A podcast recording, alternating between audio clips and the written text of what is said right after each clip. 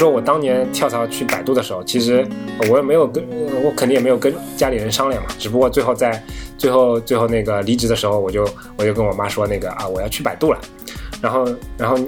你知道我妈的第一反应是什么？就是她她没有她不会问你说，哎，你跳跳去之后那个 title 有没有变啊？不问你那个工资有没有涨啊？她问你百度交不交五险一金？然后然后当我入职的时候，他也没有问我工作环境怎么样啊，其他朋友怎么样？他问我你们端午节发不发粽子？然后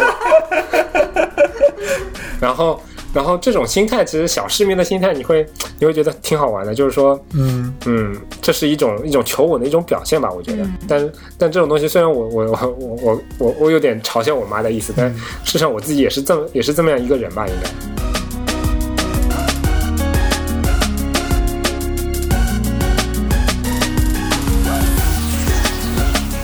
大家好，你现在收听的是 UX Coffee 设计咖的第三十期节目，我是 Rice Man，我是 Hoka。今天我们请到的是百度的 UI 设计师，同时也是有台播客 Anyway 点 FM 设计杂谈的主播 JJ 英。今天来到我们节目的呢，是一个非常非常非常非常特别的嘉宾，感觉很久没有用这个开场白了。这个这次特别是真的很特别，因为这是我们 UX Coffee 节目的第一次岳阳连线。对啊，以前我们好像是采访过国内嘉宾的范林范老师，那个时候不过人家是千里迢迢从跨越太平洋飞过来。就为了录我们的播，这个好像有点大言不惭啊。嗯，不过这一次是真正的岳阳连线。那我们请到的嘉宾呢，也是大名鼎鼎的 J J 林俊杰。感觉我们现在是对着我们家两只猫在那里自嗨的感觉。嗯，对，本本来本来那个前面前面暖场过一段，我已经不紧张了，然后被你们这么一叫，我又紧张了。其其实我觉得最特别的应该是我们我们都是做播客的吧？哦，有道理啊！哦，有道理，有道理。对，这是有台之间的第一次那个交流，是吧？哎，这是这是我非常爽爽的一次那个第一次不跟李昂做播客的经历。看看看看跟人家跟跟人家那个其他的其他的朋友合作有没有有没有新的化学反应？嗯，对，化学反应好就把李昂踢掉，我们两个做那个，我们是我们几个做，对。好，这这这好像是比较也比较困难的啊！这段这段剪掉，这段剪掉，这段剪掉，不能让李阳听到。好，我们一般都是从嘉宾小时候开始聊的。我们从嗯 J J 的学校生活啊，不对，学校生活之前，你是不是要跟我们讲一下你这个名字啊？这个名字怎么念，以及为什么叫 J J 音啊？啊，是这样的嘛？因为我自己的中文名比较拗口，然后我这边也不说了。呃，那在 那在高中、高中、初初中、高中的时候，刚刚上网嘛，必须要取个取个网名，然后我也没有什么创意，我就把自己名字的呃姓氏等于是全拼音的全全全拼，然后名字就取了前两个字母，就变成了 J J 音嘛。然后那个时候正好林俊杰还没出道，你知道吗？那个时候，而且。而且那个时候网络环境比较的单纯，还没有把那个 J J 跟人体某个器官进行了联联系起来，所以当时没觉得，当时没有觉得什么不正常嘛。然后也就用了一阵，也就也就用习惯了。后来就一直这么这么这么样用下去了，直到直到有一天嘛，直到有一天好像是在英特尔实习的时候，然后那边那边有一个有个大叔。好像是收发室还是快递呃快递员，我忘了，反正就是他打了个电话给我说那个鸡鸡营啊，你你们这边你这边你这边有一个有一个快递啊，然后然后然后接了那个电话我就实话，我突然意识到好像这个名字不是很雅，但是但因为一方面也用了挺久了，另外一方面也是后来后来包括后来工作的时候，老板也是也是老外，然后他们其实老外对这个名字还是。接受度比较高的嘛，也好念，然后也好认，然后呃，所以我也懒得改了，就一直就就就就这么叫了，大致是这样的吧。我刚刚全程听到的重点就是高中的时候林俊杰还没有出道，呃，感觉暴露年龄了。呃，我我挺喜欢自爆的，所以 爆就爆吧。嗯，说说说到那个。背景和和那个学生历史啊，我看我看你们发给我的提纲里面是有说那个听你的声音，猜测你小时候是个闷骚的少年，然后小时候是一群孩子里的皮大王是吗？对的，我是不是啊？我回答是不是之前，我先想问一下，为什么听声音就能听出这些东西？就哎，我觉得听声音还是能听出来一点性格啊什么的。就你、呃你看这你们，你跟利昂两个人就像是你前面是你是那个前面大哥那个戴着墨镜，然后利昂在后面扛着个斧子的那种 那种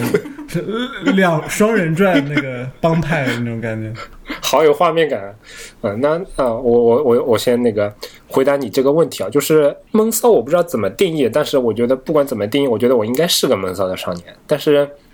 但是我绝对不是孩子里的皮大王。我小时候一直到高中前吧，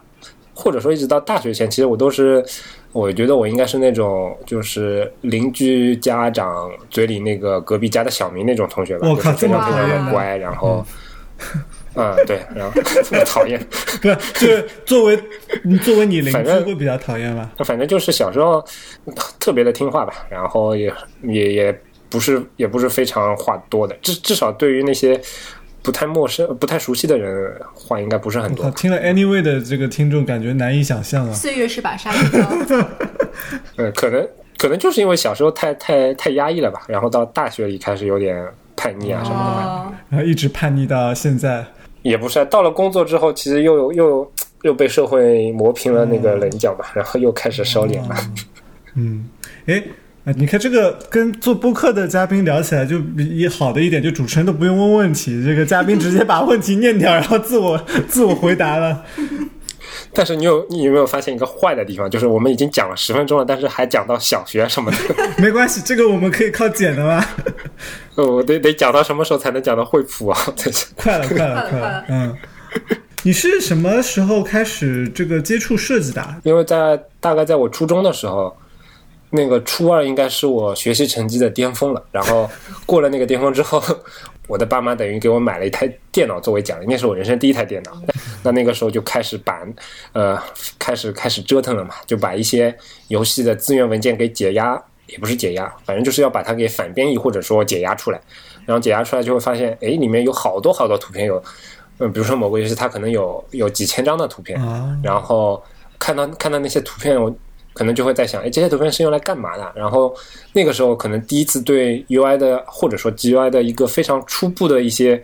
一些一些基础，可能有了点印象吧。比如说一个按钮切成九宫格，对吧？然后现在可能我们安卓下面有点九的那种图片，对吧？嗯然后或者你其他地方也有自己的那种详细的设置的方法，你一张图片可能就能做到了。但是那个时候技术还比较原始嘛，我印象特别深，就是九宫格，它真的是把一张简单的按钮要切成九张图片的，然后。然后，呃，这个时候我会发现，哦，原来 UI 好像这东西还挺挺挺挺高级的嘛，然后就还就开始想办法把这些资源文件给利用起来，就就做了一些 XP 的登录登录界面嘛，然后这个可能要暴露年龄了。XP 的那个登录界面，不知道大家有没有印象，就是一个一个蓝底的，然后上下有两个呃颜色稍微深一点的边条，然后按钮登录按钮是个绿颜色的那个，旁边有个头像什么的这样的，然后作为桌面美化的一部分嘛，这个登录界面其实是可以更改的，可以在后面把背景图换掉啊，把那些按钮的样式啊也换掉等等的这样的，所以开始就把我自己比较喜欢的那几个游戏的里面那些图片用到了那个登录界面里面，然后发布了一些放到网上去给人家下载。然后啊，作为一个比较闷骚的人嘛，对吧？然后看到很多人下载以后，就会觉得很有很有虚荣心，然后很很高兴，然后就不停的做，反复的做，做了很多嘛。然后我觉得应该应该算从这里开始对设计感兴趣吧。虽然这个东西其实也就是连设计的边都没有沾到，但是我觉得这应该是我的人生的一个转折点吧。嗯。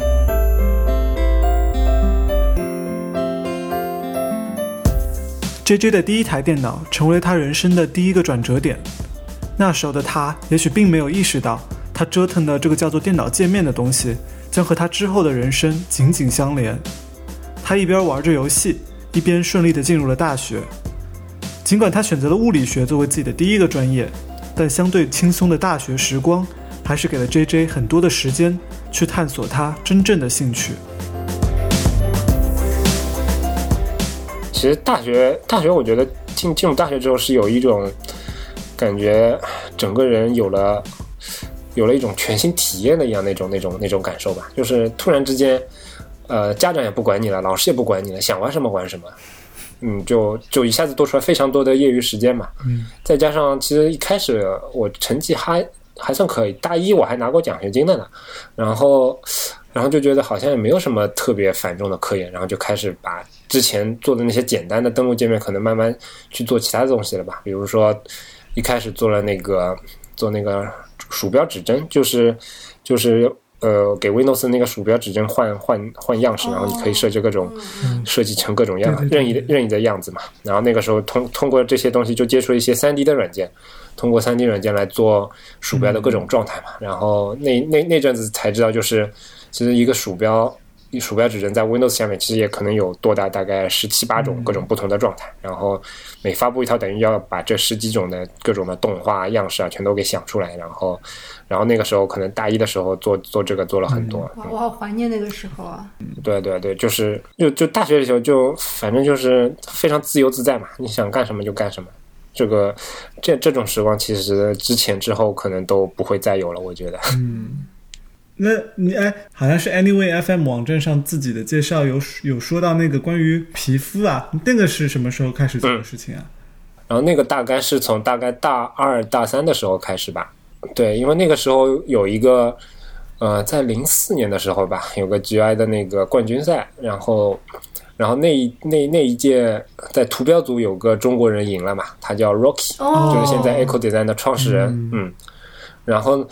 因为他的这个活，因为那个时候设计比赛非常非常的稀少嘛，所以这个比赛虽然含金量非常的差，因为它是就是一个做桌面美化的软件的开发商，就完全是他自己策划的，主要是为了推他们那些软件来来弄的这样的一个一个一个比赛，它基本上就就是一些图标啊，然后系统的皮肤啊，然后壁纸啊等等这种东西。然后其实从设计含金量上来说是非常低的，国外的也就是那些中美美化爱好者会参加，但是确实因为那个那个时候的设计比赛，呃，这种跟 UI 相关的设计比赛实在是太少了，所以国人比较关注嘛。当 Rocky 赢了那一届零四年那一届之后，其实反响是非常大的。然后，所以在那个零六年，也就是我参加的那一届的时候，其实很多组织包括个人都是都是拼拼着老命上的。那个时候，呃，嗯包括像腾讯那种那种，他们团队都是有 KPI 的，就是设计师要参加比赛呃必须得要那个下班下班加班做做做做多少套，然后做做什么东西出来的这种。哦，嗯，哇，听了这段我知道了，你跟 Rocky 是呃一辈的，不不是他他他应该他应该是祖国第一代的 UI 设计师，我觉得我只能算第二代一定要画呆的话，只能算第二代。哦，因为其实零四年到到零零零五年、零六年的时候，他其实已经有非常丰富的那种职业经历了然后也有非常牛逼的作品出来。但是那个时候我还我还只是个小呃不是小学是大学生嘛，嗯嗯，我记得那个时候，嗯、我小时候我已经不记得是什么时候了。那个时候在什么论坛上面随便逛，有逛到那个什么 China UI 有一个论坛啊什么的。啊对对对那个那个时候就在上面看到有 Rocky 做的很多很多东西。我记得我长大了，就是到了大学左右的时候，还看还去看过一次。那个时候还是觉得我靠，他做的那个图标啊、界面啊，都是很惊艳的那种感觉。好，我们扯回来，那个好扯回来，毕业了，毕业了吗？啊，对，差不多大学毕业了，终于毕业了啊！我们啊其实其其实还没有，其实还没有没毕业啊，你还留级了吗？还怎么？对对，啊，还讲没有没有是那个，因为刚刚只只说到大二嘛，啊 那大三、大四你干嘛了？啊，哎，你问的好敷衍啊。没有，因为因为我我我我想说一下我人生另外一个转折点嘛，因为因为其实大一大二做的这些东西，桌面美化这些东西，其实更多的是一种自我表达嘛。它其实你想要做什么就做什么，你想要今天要做酷炫的就做酷炫的，然后想要做做一套红颜色的就做做一套红颜色的，就是完全是一种自我的表达。但是它其实离做一个商业设计或者说真正的 GUI 设计，其实还是比较还是有一些有一些偏远的嘛。所以所以其实到大三大四的时候开始开始，嗯，怎么说呢？就是反正我也知道物理这个东西我是不会再去碰的了，所以索性我也就上海话说就是横竖横了，对吧？就是呃那些那些该逃的我就我就我就逃，然后呃选修课的我就必逃，对吧？然后 然后去去蹭了很多工业设计系那边的跟设计相关的一些课吧，啊，然后。让我自己从潜意识以及到认知上觉得啊，我就是我以后就是一个设计师了，嗯，嗯，差不多就这样。好羡慕啊！就感觉你很早的时候就知道自己是设计师了。对对，我觉得这其实还挺幸运的，就是哦，其实我跟丽阳一直在说这个东西挺重要的，就是你要想清楚自己想要做什么、擅长做什么以及会做什么。但是，但回过头来，我们也跟很多朋友，尤尤其是刚刚入行的，甚至是在还在学校里的朋友们也聊过天嘛，就是，嗯、也并不是每个人你想要找就能找到这样的一个方向、这样的一个事情的。就是每个人不一定能够明确自己想要做什么。如果能找到的话，尤其是在大学时光，就是还有大把大把业余时间时候，能找到这个方向，其实是真的挺幸运的。二零零八年，世界上发生了很多大事。中国举办了奥运会，奥巴马当选了美国总统，苹果公司发布了第一代 iPhone，人们的数字生活就此发生了翻天覆地的变化。我们从 PC 时代迈向了移动时代。也是在那一年，JJ 从大学毕业了，他加入了当时还踩在 PC 时代尾巴上的昔日巨头公司惠普，正式成为了一名 UI 设计师。而他设计的产品，对今天的绝大部分设计师来说，甚至都有些难以想象。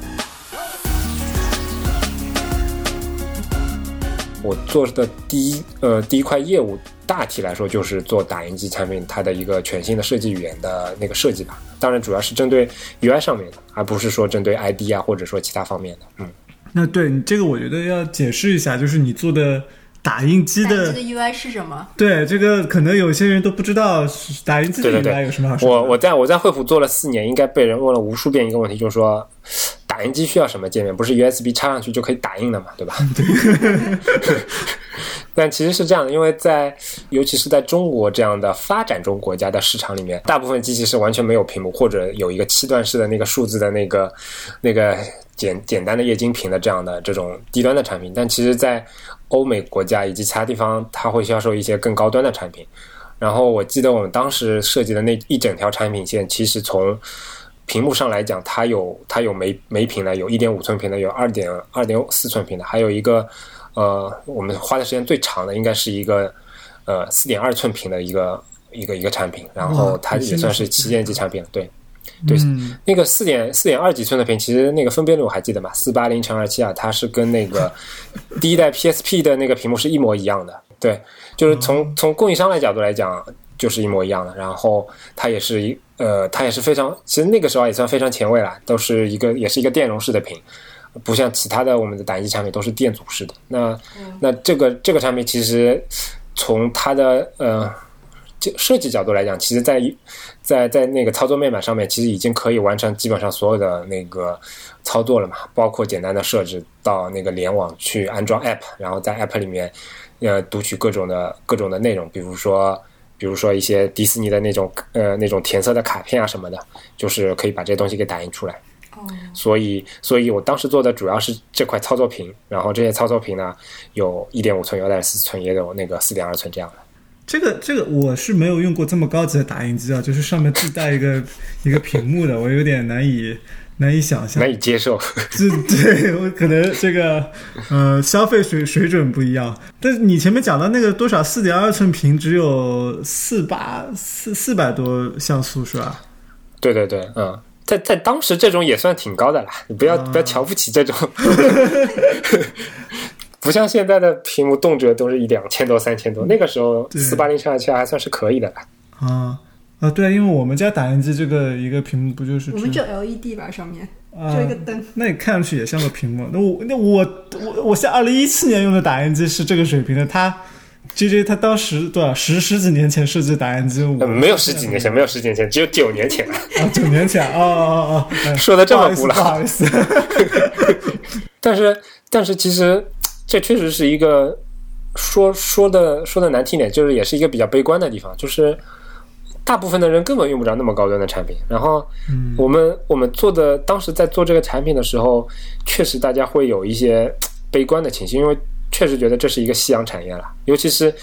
我在惠普等于是零八年到一二年嘛，正好是智能手机非常高速发展的那个年代，什么什么什么东西都流行往手机里塞。现在，嗯，谁还打印东西出来啊？就是我们拼着老命的想要想各种的新的一些创新点啊，怎么跟怎么跟怎么跟中国的国情结合啊等等，就是想要激发大家的这种打印量。但事实是，事实情况是在至少在个人用户这个领域里面，这个打印量是逐年下降的。这个这个这种颓势应该是一点办法都没有的。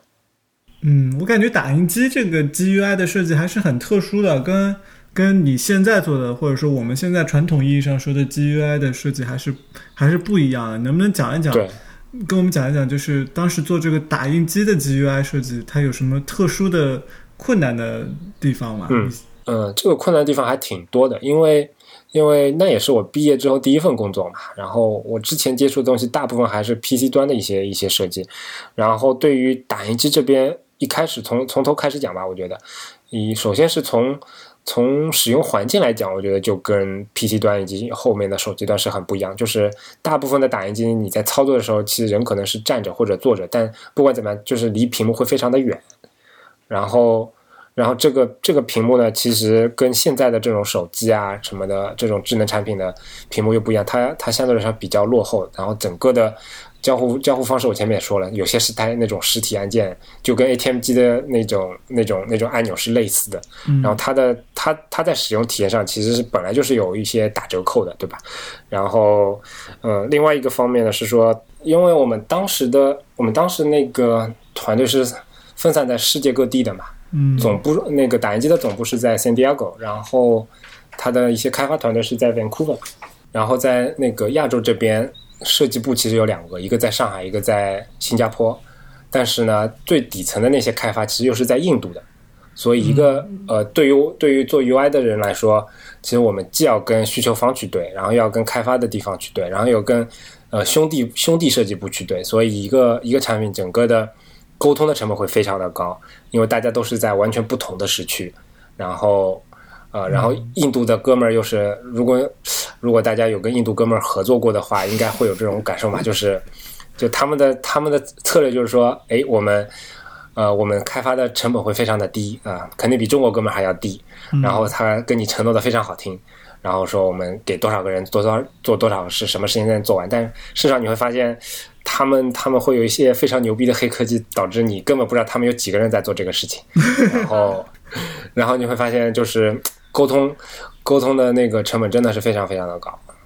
呃，每可能可能我们现在现在比如说在百度这边，如果做什么事情啊、我我我跟 F 一或者说跟阿迪去去沟通一下，我只要跑到他桌子后边，对吧？跟跟他说，哎，上移一个像素，哎，下一个像素，可能就是吃一顿饭的时间，对吧？但是但是但但跟印度的朋友们去勾兑这个事情，其实是非常困难。然后还有一个问题就是说，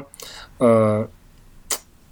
整个的整个的开发环境，我觉得也不是非常的友好吧。你像现在，不管是什么 iOS 开发、安卓的开发，或者说前端的这种开发，各种工具啊，各种的，呃，嗯、在在开发环境光，在开发环境当中那些配置的那种东西啊，都是非常非常的自动化的，然后也有很成熟的这种嗯技术平台给你给你去选用的。但是在打印机这种嵌入式的设备上面，呃，嗯，你懂的，就是我我我现我现在都不是去下一个什么 app，而是说你要把这个东西给烧到那个固件里面，才能在才能在那个机器上面看出来。然后呃，每次每次进那个测试版的那种系统，就要像打小时候打游戏机一样那种上下左右什么 A B A B 这种的才能进去。你在惠普做了四年，对吧？嗯，对，四年，从零八年到到一二年，在这四年当中，你前面讲了，就是这个整个产业发生了很大变化，打印机行业，嗯嗯，因为受到那个手机啊各种各方面的影响，好像有点变成了那种夕阳产业。那除了行业的变化，对于你自己个人来说，你你你经历了一些什么变化吗？你那四年其实是非常腥风血雨的四年吧，我觉得。我喜欢这个词，因为你懂的，就是，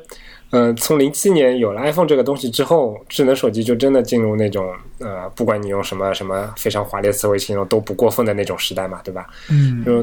你会发现以前以前我们做 freelancing 那些活，基本上都是 PC 上那种什么软件，但是在零七零八年开始，呃，这种不管是 Dribble 还是什么其他网站上找过来的那种活，基本上全是做手机 app，对吧？嗯，然后，然后从我们设计师本身来讲，你也会发现，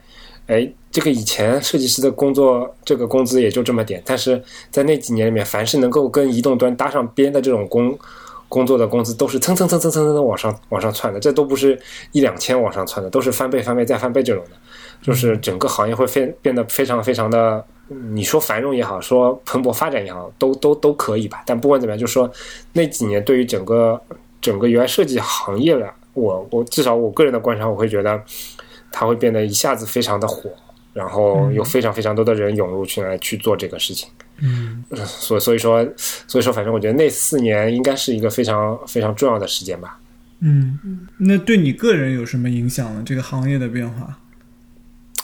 我觉得对我个人的影响是说，嗯，我会有一种有一种比较嗨的那种感觉，就是就是分分两两两个层面。为什么说嗨？是因为我发现，哎，居然有那么多人跟自己做着一样的事情，而且看着人家越来越牛逼的作品，你会觉得有一种非常啊、非常非常嗨的那种感觉。不知道不知道能不能够理解这种感情？感觉自己在 在时代的这个潮流当中 身处对对这个对对对对哎，对你你说的非常好，嗯，有有这种感受，嗯，但是另外一方面也是有一些感觉，有一些有些危机感的，就是最现实的一部分，就是说前面也说了嘛，嗯发现其他其他入甚至比我们晚入行的朋友，可能工资都蹭蹭蹭窜的很高，但是惠普这边，哎，大家工资四年里面没有涨过啊，对吧？然后然后做的那个东西，你看人家做的东西多火啊，那些 app 都这么牛逼，但是我们自己做的东西好像都是不温不火的，甚至大部分的那些我前面提到那些产品，它都不会销往中国，都只是在一些美国或者欧美嗯这种这种地方才会有，然后就会心里会觉得有一些多少有一些失落吧。嗯。从个人的角度来讲，嗯，哎，那你觉得你在那那惠普四年收获最大的是什么呀？我觉得给我给我的感受是说，我在尤其是在刚进惠普之前吧，那个时候你可以理解就是之前接触的所有的设计都是一个人完成的设计，嗯。包括做桌面美化，以及可能在大三、大四会接触稍微接触一点商业设计，但大部分都是以 freelancer 的形式去做那些东西，其实没有根本没有团队的这种概念，然后做的项目其实也都是非常小的，都是短平快的那些项目，呃，嗯但是在惠普里面，其实基本上没有什么小于三四个月的项目的，大一点的东西可能都要做以年为单位去计算的。然后这里面就必须得牵涉到各种分工啊，然后去去怎么跟其他的团队成员去进行配合啊，这种这种问题就很难以避免了吧。所以说，我觉得这四年如果一定要找一件事情说是我成长最大的地方，那我觉得就是一个从嗯非常非常非常独立的，然后没有什么团队概念的这种设计师，可能转型成了一个，也不能说转型吧，就是说慢慢变成能够能够理解说团队合作是非常重要的一件事，这样的一个一个一种概念吧。嗯嗯。在惠普的四年，J J 从一个单打独斗型选手，进化成为了一个更懂得团队协作的设计师。二零一二年，他从惠普跳槽到了百度。我们在节目里随口问 J J：“ 你为什么会在走向下坡路的惠普打印机部门坚守四年？”没想到他给了我们一个意外诚实的回答。那感觉就该跳槽了。跳槽了，好啦，那你啊，哎，前面其实讲了蛮多原因了，我觉得你你是差不多该跳了。你再我也觉得，对对对，感觉再不跳，就听下来就觉得。这人怎么这么这么这么久还不跳是吧？嗯对，就是四年，我觉得在 IT 这个行业里面，不管在什么时候，都算是一个比较长的时间了。对对对，是的，嗯。嗯，所以你是从，但是可能从性格上来讲，还是偏保守的吧，所以，嗯呃，所以总体来讲还是以求稳定性为主，这个我也我也不否认嘛，因为嗯我发现去，嗯，包括历来吧，去各种创业公司去聊啊，或者说去跟，呃，嗯，去跟他们的创始人，或者说想要想要加入他们的时候，会去有一些有一些聊聊，或者说一些互相在探讨吧。我自己也会觉得，这是我身上的一些可能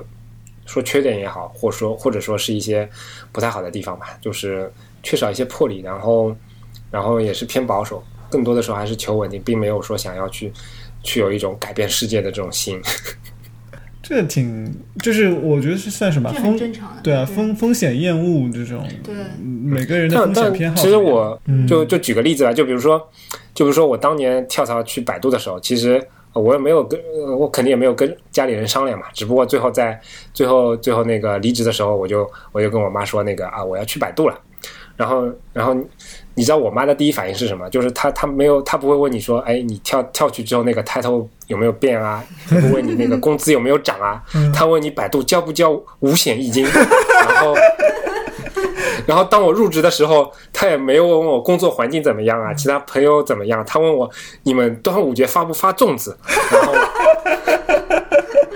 然后，然后这种心态，其实小市民的心态，你会你会觉得挺好玩的。就是说，嗯嗯，这是一种一种求稳的一种表现吧，我觉得。但但这种东西，虽然我我我我我我我有点嘲笑我妈的意思，但事实上我自己也是这么也是这么样一个人吧，应该。嗯，我觉得两个城市的文化确实可能不一样。当然，可能跟可能跟不同地方的坑也是也是有关系。就北京那边机会会更多一点。嗯嗯，对。哎，这个说的让我也觉得我是我好像也有小市民的心态。去公司先先问食堂好不好吃啊？要不要钱啊？那一顿饭才几块钱啊？关键还是你你个人的选择是怎么样的嘛，对吧？如果你是你想要，你就是想要一个更稳定的生活，然后 life work balance，可能你更偏向于 life 这边的话，那我觉得也是无可厚非的事情。嗯。